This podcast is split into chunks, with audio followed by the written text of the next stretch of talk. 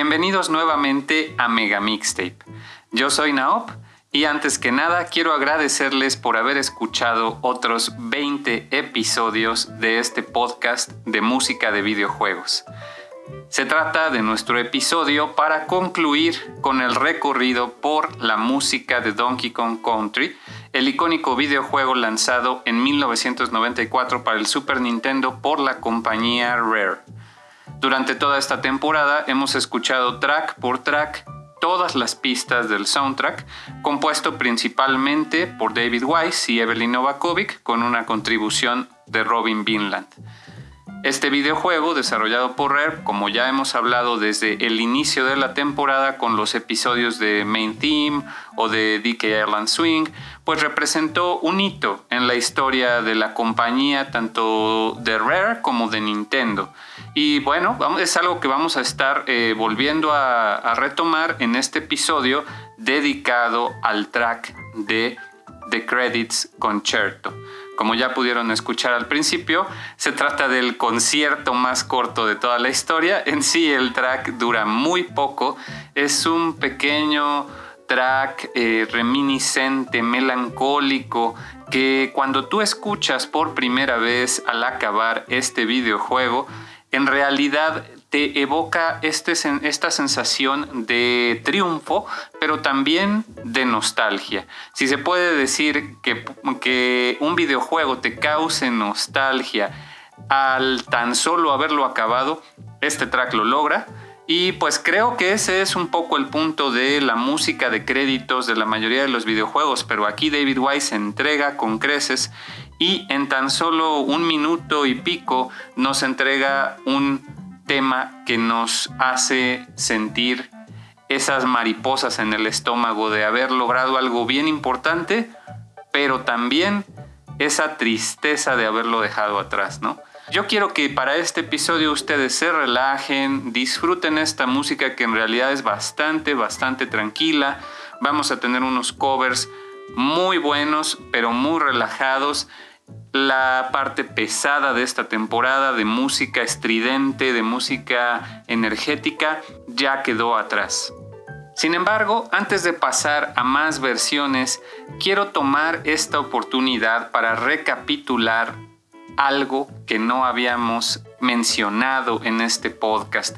Estoy hablando del 40 aniversario de Donkey Kong.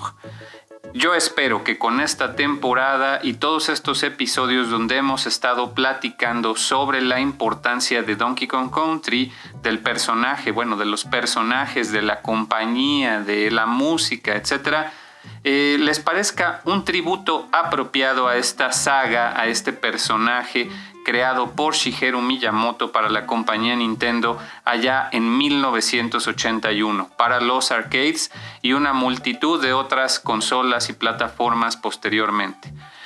Tiene ya 40 años esta franquicia, es de las más viejas, de las más viejas que actualmente siguen o continúan de una u otra manera presentes en los juegos de su compañía, ¿no? Este mismo año también se cumplieron bastantes otros aniversarios de franquicias muy queridas por nosotros los gamers. Eh, por ejemplo, también se cumplen 35 años de The Legend of Zelda, de Metroid, de Dragon Quest, de Castlevania y también algunas un poco más jóvenes como Street Fighter 2 o Sonic o Resident Evil, Pokémon, todas esas cumplen entre 25 o 30 años y la verdad es que son franquicias muy representativas no solo de la industria y de los videojuegos clásicos, sino también de la música de videojuegos. Pero haber dedicado una temporada entera a Donkey Kong obedece principalmente a dos factores. A este aniversario, sí, a que estamos festejando el aniversario de Donkey Kong como personaje, como franquicia, pero también a que lo considero uno de los soundtracks más entrañables en lo personal y si somos objetivos, también uno de los más importantes a nivel eh, del género o de la industria. La verdad es que el trabajo de David Weiss y Evelyn Novakovic pues eh, va a estar con nosotros por muchos años más, incluso después de que ya no estén ellos en esta tierra. Yo se los puedo asegurar que su música va a seguir presente eh, en la cultura. Entonces, eh, vamos a seguir escuchando más temas, más versiones de The Credits Concerto y vamos a hablar, vamos a recapitular un poco sobre los compositores y la importancia de este videojuego. Vámonos ahora con las versiones para adaptaciones portátiles de Donkey Kong Country, empezando por la de Game Boy Color y siguiendo con la de Game Boy Advance.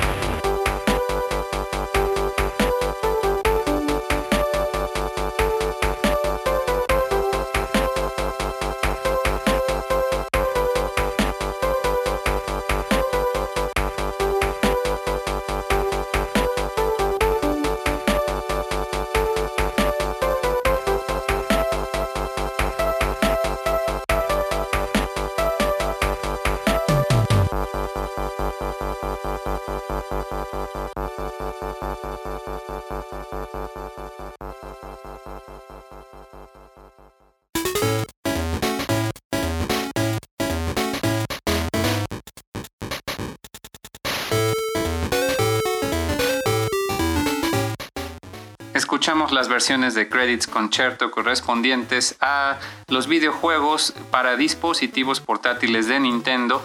Primeramente Donkey Kong Country en su adaptación para Game Boy Color lanzado en el año 2000 cuyo tema pues en realidad solo podemos atribuir a David Wise, quien sí participó de alguna manera en estos arreglos, y posteriormente de Credits Concerto para Donkey Kong Country de Game Boy Advance lanzado en 2003 con los arreglos a cargo de Robin Vinland y Jamie Hughes.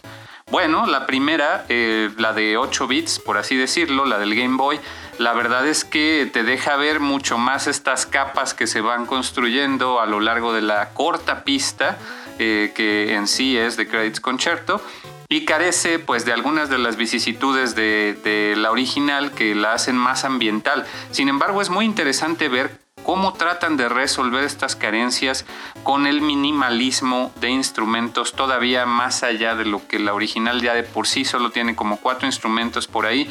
En esta eh, versión para el Game Boy, la siguiente versión, la de, la de Game Boy Advance, sin embargo, recrea mucho mejor la original conserva incluso este pequeño efecto de sonido como de un motor o una sierra, algo así.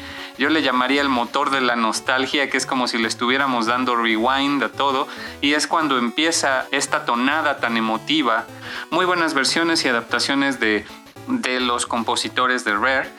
A propósito de ellos, vamos a recapitular. Yo quiero que ustedes recuerden mucho quiénes son estas personas porque como ya lo he anunciado desde principios de la temporada, no solo vamos a estar abordando la música de Donkey Kong Country 1, nos vamos a ir con el 2 y con el 3 muy pronto.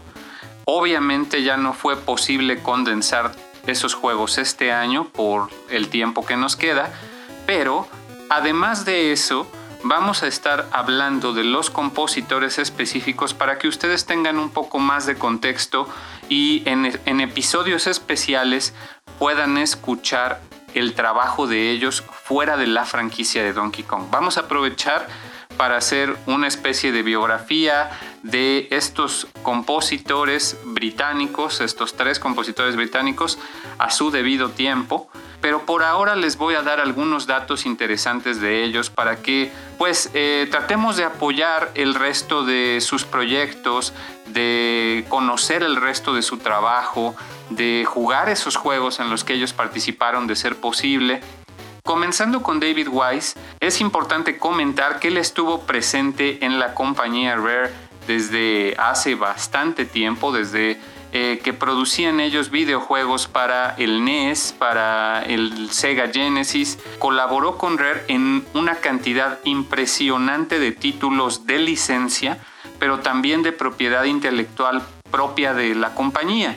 Tenemos, por ejemplo, un excelente trabajo de rock and roll y swing en el videojuego de Snake Rattle and Roll, que obviamente se puede notar la influencia de Wise en, en estos géneros musicales en Donkey Kong Country, pero si nos vamos a Snake Rattle and Roll que salió para el Nintendo y para el Sega Genesis, podemos escuchar justamente estas influencias. También por ahí Solar Jetman, que es un videojuego muy querido por los fans de Rare, que también es una, una IP de ellos, no es ninguna licencia. Y en los juegos de licencia en los que trabajó, a mí me gusta siempre destacar el de Nightmare on Elm Street o Pesadilla en la calle del infierno, como lo conocemos en español, que pues es una película de terror pero la música que Wise hizo para este juego es increíble. Y posteriormente para Nintendo, pero ya entrando a la época del Super Nintendo, no solo colaboraría con la franquicia de Donkey Kong Country, sino que también haría la música de prácticamente todos los juegos de Battletoads. Posteriormente, ya saltando a la época del Nintendo 64, colaboraría para Star Fox Adventures, la música de ese juego, Diddy Kong Racing, pero es importante mencionar que posterior a su salida de Rare, David Wise ha seguido activo. Colaboró con Nintendo para los eh, relanzamientos de la franquicia en Donkey Kong Country Returns y Tropical Freeze, que es un trabajo excelente de lo mejor de Wise. Y también con la franquicia de Yuka Laylee de Playtonic Studios, que está conformado por ex empleados de Rare y que eh, pues se trata de un collectathon muy al estilo de Banjo Kazooie y la música también es sublime. Deben de escuchar sobre todo la música del segundo juego de Yooka-Laylee, el que es más un plataformer. Está disponible prácticamente en, todas las consolas. Y por último, también es eh, importante mencionar que trabajó en un videojuego llamado Tamarin de Chameleon Games, que es otro estudio conformado por ex desarrolladores de la compañía Rare que hicieron pues una curiosa mezcla entre los, los juegos 3D de Rare, pero más como integrado con Jet Force Gemini, una especie de shooter, plataformer. Desgraciadamente no ha sido muy bien recibido por la crítica, la verdad es que no, no se conoce este juego, yo les recomiendo que lo busquen para PlayStation 4, de ser posible. Por otro lado, es importante también mencionar que David Wise no solo colabora con Playtonic, con Chameleon Games, de repente también se junta con Robin Vinland, pero también colabora con Kevin Baylis. Kevin Baylis es un eh, diseñador gráfico e ilustrador que trabajó en Rare haciendo arte conceptual y de personajes para una gran cantidad de juegos, desde Donkey Kong hasta Killer Instinct, Battletoads, etc. Y actualmente tiene con David Wise un proyecto multimedia de cómic llamado Salamandos. Se llama DK Productions, la compañía que, que, formaron, que bueno, DK, como sabemos, pues es, son las iniciales de Donkey Kong, pero también son las iniciales de David y Kevin. David Wise y Kevin Baylis. Entonces hicieron este juego de palabras, DK Productions, y sacaron este cómic, esta pequeña historia de Salamandos, donde ellos te presentan, un, te van a ir presentando, porque en realidad es un proyecto que hacen por hobby, no por negocio, y se ve que se están tomando su tiempo haciéndolo. Entonces ahorita apenas han sacado una especie de teaser de unas cuantas páginas donde tú puedes ver la historia de una chica que seguramente se va a encontrar con estos salamandos que son también un homenaje a Battletoads, por así decirlo. Y pues es un cómic que además eh, tiene música. Tú cuando lo compras tiene un archivo que tú al abrirlo puedes eh, abrir un reproductor de música y escuchar algunos temas de David Wise para que acompañen el cómic mientras tú vas avanzando las páginas. Y pues es una experiencia bastante bastante buena, los tracks están increíbles, les recomiendo mucho que los escuchen, por lo menos los pueden escuchar gratuitamente en su Bandcamp o en YouTube, también han subido algunos, entonces muy recomendable este proyecto.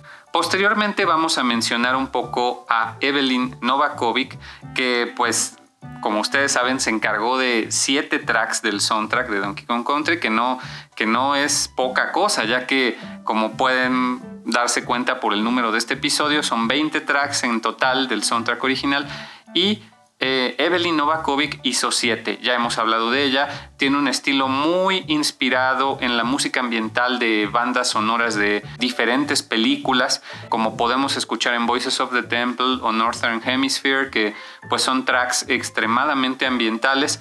Y ella posteriormente trabajó con Rare en el departamento de sonido, le tocó hacer ella sola el soundtrack para un videojuego de licencia de deportes llamado Ken Griffey Jr.'s Winning Run, pero también colaboró con Robin Vinland en la música de Conker y eh, sobre todo en los videojuegos, en adaptaciones de juegos de Rare a portátiles, por ejemplo, la misma adaptación de Conker, Perfect Dark, también por ahí uno, de, uno llamado Mr. Pants, que también tiene música de, de y Vinland, y estuvo trabajando en el departamento de efectos de sonido y haciendo voces para diferentes personajes, como ya lo hemos comentado, Bella de Jet for Gemini, Dixie Kong, Joanna Dark en Perfect Dark, también hizo voces en Cameo, Elements of Power, e incluso canta en un, en un tema de Cameo. Y realmente esa es la última participación que ella tiene en la industria de videojuegos antes de retirarse. El que ha continuado en la compañía de Rare durante todo este tiempo es Robin Vinland, a quien pues deben de conocer por soundtracks como Killer Instinct, participaciones que tuvo en GoldenEye, en, Banjo Kazooie Nuts and Bolts, que es de eh, la última iteración oficial de esa franquicia, pero sobre todo en Jet Force Gemini y Conquer Bad Fur Day, él fue el encargado de realizar y dirigir estos soundtracks. Y posteriormente ya que Rare formaba parte de Microsoft, él estuvo a cargo de Kinect Sports, algunos juegos por ahí de Kinect. Y Sea of Thieves es su más grande obra, yo diría, a la fecha, ya que este videojuego multiplayer en línea ha sido una sensación en Xbox y se ve que tiene mucha música y toda es de Robin Vinland. Entonces les recomiendo mucho que escuchen también el soundtrack de Sea of Thieves. Si les gustan los piratas, que yo sé que sí, vayan y chequen esa música. Bueno, pues ese fue un breve recorrido por todos los responsables de este increíble soundtrack de Donkey Kong Country. Vámonos con más versiones, empezaremos con los remixes de artistas independientes.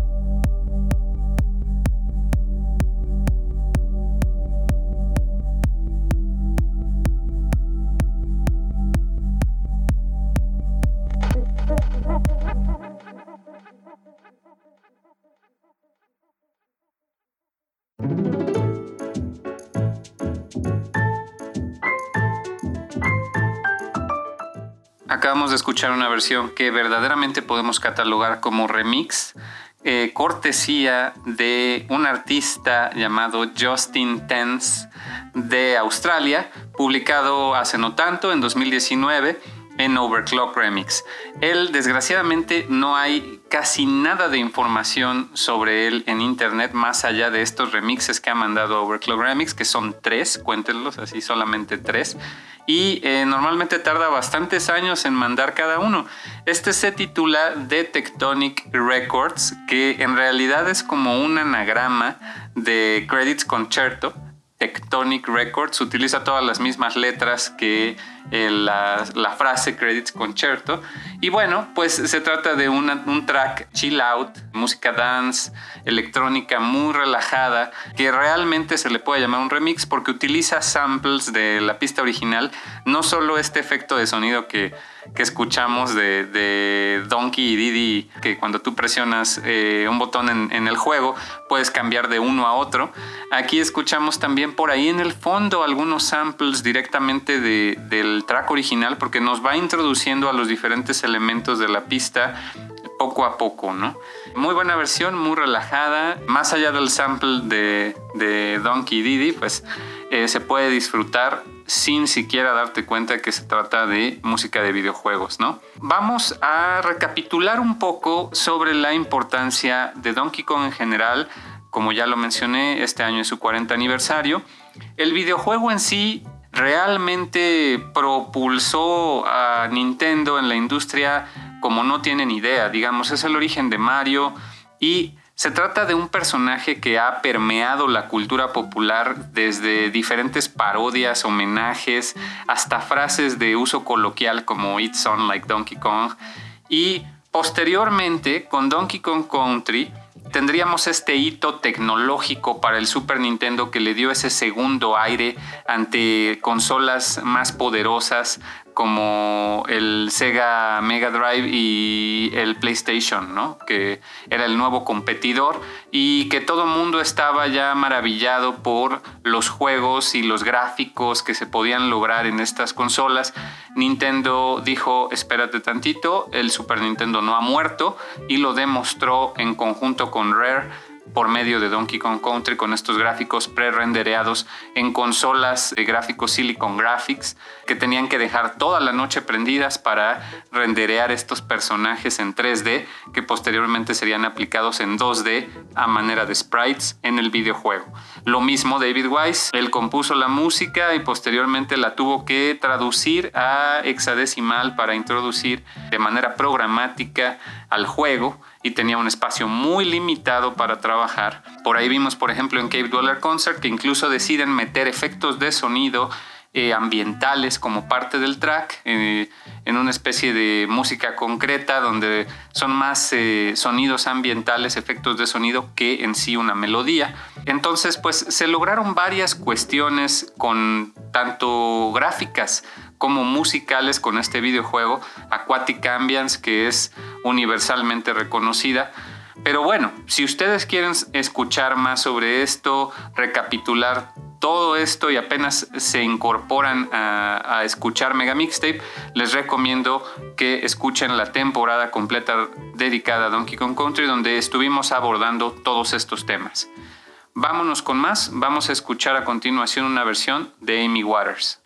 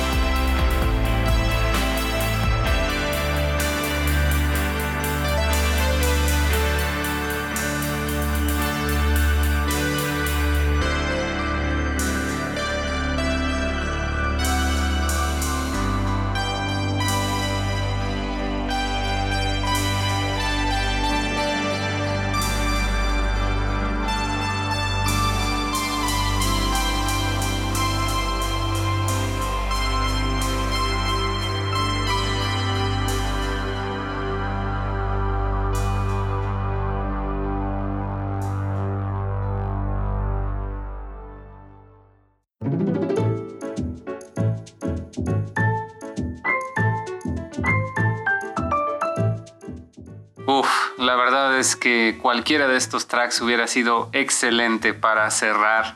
Todos ellos tan emotivos, el tema original en sí tan nostálgico. ¿Qué podemos decir de esta versión de Amy Waters en este estilo synthwave que de por sí es un género que evoca al pasado por medio de la música electrónica? Pues excelente, ¿no? Si ustedes quieren escuchar más de Amy Waters, recuerden que tiene un álbum dedicado a Donkey Kong Country y que lo pueden descargar de diferentes plataformas de streaming. Y también, si quieren escuchar los episodios donde mencionamos a Amy Waters y más de su trabajo, está por ejemplo el de Ice Cape Chant, Forest Frenzy, Northern Hemispheres, Minecraft Madness, varios. Entonces, nuevamente, si no han escuchado el resto de la temporada, por favor, escúchenla. Hay muchos artistas increíbles de música de videojuegos, artistas independientes de todo el mundo. En este caso, Amy Waters es de Estados Unidos. ¿Qué les puedo decir? Esta versión es excelente, así como su álbum. Aquí nos entrega una versión sumamente larga. A mí me sorprende cómo de un track que realmente es muy corto, tú te puedes quedar oyéndolo muchísimo. Es uno de esos tracks que podrías poner en un loop de, de 10 horas, ¿no? Aquí nos entrega una versión como de 8 minutos que va subiendo, va subiendo en intensidad. Eh, empieza muy simple, pero cada vez se va complicando más. Nos ofrece una improvisación por ahí a la mitad bastante buena que se desvía por completo del tema original y pues en general es muy buen track. Al igual que el que sigue, que es desgraciadamente con el que ya vamos a cerrar este episodio y oficialmente esta temporada. Pero antes de irnos, yo necesito hacer varias menciones y agradecimientos porque después de todo estamos en un episodio dedicado a los créditos y yo antes que nada quiero agradecerles a ustedes por haberse quedado en este recorrido, por haber escuchado los 20 episodios y los cuarenta y tantos episodios que ya llevamos si es que me acompañan desde el inicio. Y también agradecer a Makoto, mi cómplice en la vida, a quien ya ustedes pudieron escuchar en, el episodio de Two Players y quien es la voz oficial de Mega Mixtape, eh, a quien pueden escuchar al principio de prácticamente cada episodio y al final también. Y sin ella, pues sin todo su apoyo, no sería posible para mí realizar este podcast. Y también el apoyo de todos mis colegas, apoyo, inspiración, difusión, empezando por el eh, grande Anwar Sánchez de, del Vita la Orquesta, que quizás si yo no hubiera escuchado su programa nunca me hubiera animado a hacer lo mismo, eh, un, un programa sobre música de videojuegos.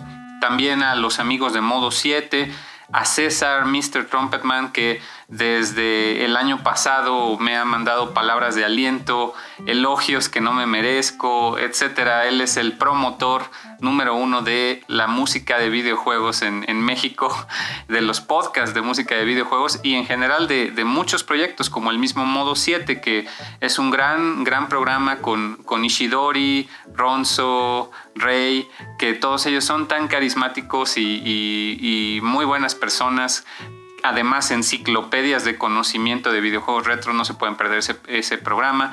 Por supuesto a Pixel Sonoro, que es bien importante mencionar el trabajo de Iván, eh, ya que somos muy pocos los que estamos generando contenido en torno a la música de videojuegos y el suyo es muy valioso, muy bien documentado, datos de la mano de un experto musical que les va a explicar por qué las cosas suenan como suenan, eh, con muchas mejores palabras que yo, que yo realmente no soy músico, él sí, entonces si quieren un lado más técnico y académico de la música, además de aprender un montón de datos curiosos y, y conocer muy buena música, como por ejemplo de Bioshock Infinite, que yo no he jugado ese juego, pero ya lo quiero jugar, o de Alex Kidd, nada más de oír sus episodios, muy recomendable. También quiero mencionar que existen otros podcasts de música de videojuegos, pero en inglés existe The Marcato Brothers, que ellos eh, son Carl y Will Brugerman, que además de ser músicos, también producen su podcast, les recomiendo mucho que lo escuchen, eh, hacen unas recomendaciones increíbles. Y acabo de descubrir, también gracias a Ishidori y a su crossover que tuvo con Iván en Pixel Sonoro, la serie de Digging in the Cards de Nick Dwyer, eh, que tienen que escuchar, que es dedicada a compositores japoneses. Hay una miniserie en YouTube, eh, en el canal de Red Bull Music Academy, que pueden escuchar pero también tiene un podcast en Mixcloud y es muy recomendable que lo escuchen. Cada episodio vale mucho la pena, entrevista a grandes compositores, tiene recomendaciones de músicos de nivel internacional y además nos da un recorrido por las compañías, los compositores, los chips de sonido diferentes que ocupaba cada consola, etc. Muy buen programa. A todos ellos les agradezco mucho por ser una fuente de inspiración, por darme difusión. Hablando de difusión, también aprovecho para mencionar a Alexis de City Day Podcast por la entrevista, también al buen Sendejas de Zona Raxen por la otra entrevista que también me hizo favor de publicar etcétera. Yo les agradezco mucho a todos los que comparten, a todos los que nos escuchan, a los diferentes artistas independientes, a The Plasmas, a Ludópatas, a Jastic, a OC Remix, por supuesto, a Dueling of the Duels, a Pixel Mixers. De todos ellos hemos estado escuchando música a lo largo de esta temporada. Amy Waters, Ningento, etcétera. Por favor, busquen su trabajo, escuchen su música, hay mucha buena música que pueden escuchar. Y bueno, pues esto no es una despedida, señores y señoras. Em, este es el capítulo final del recorrido por el soundtrack de Donkey Kong Country. Sin embargo, todavía nos queda un bonus, un, bonus track, bueno, un episodio bonus de medleys. Ese es el que sigue y posterior a ese episodio vamos a pasar a nuevas cosas. Les tengo el primer especial con la biografía de un compositor específico y posteriormente les daré un gran anuncio que para mí es, eh, bueno, me emociona mucho. Yo espero que a ustedes también y que si no les emociona, por lo menos eh, sean indulgentes y, me acompañen eh, durante ese breve recorrido que daremos para posteriormente regresar a Donkey Kong Country 2 a principios de 2022. Eso no se lo pueden perder tampoco. Una disculpa si ustedes estaban esperando la continuación inmediata de Donkey Kong Country 2. No me queda más que mencionar que el track con el que vamos a cerrar este episodio es de Ari Azulin alias Prodricity de ese álbum que a mí me ha acompañado en mis oídos, en la mente y en el corazón desde principios de los 2000 en todas mis aventuras de esta mi vida adulta. Estoy hablando de Donkey Kong Country con In Concert, este álbum de Overclock Remix que para mí es tan emotivo, tan bueno si somos objetivos. Vamos a cerrar con este track titulado Rare Reminiscence de Protricity, otro artista que también pudimos escuchar en nuestra primera temporada de Mega Man X, una versión súper emotiva de The Credits Concerto. Con eso nos despedimos. Muchas gracias por escuchar otra temporada. Nos escuchamos en el episodio de Medleys.